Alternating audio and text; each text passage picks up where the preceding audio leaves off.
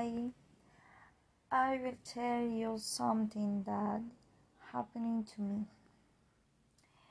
Um, me and my friend, well, my best friend, were in high school when we had to go back for an assignment. Um, I remembered it was April 2015.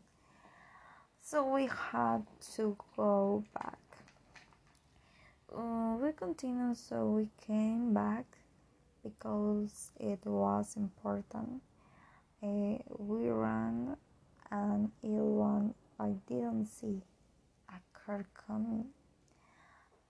Um, it pushing me inside. The truth is, I was very, very scared. Although my friend laughed at me, but it was dangerous. Then we went back to school.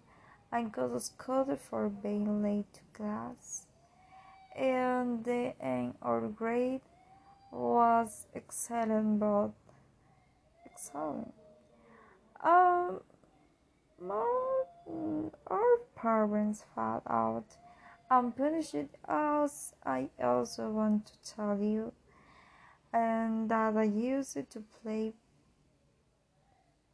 uh, that I used to play volleyball, but I had to kid.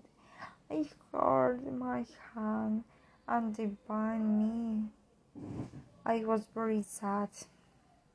Yeah, but I couldn't, couldn't do anything.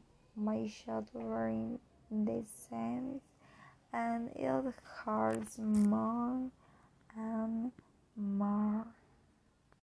Well, continues. Um, I don't know how to swim. Um, it gives me a phobia. Um, it is something that interests me a lot about also have to accept it. Um, um, I love it. I love it volleyball. I love it. And it saddens me for for um, I can to play. I can play. Yeah. Well, goodbye. See you.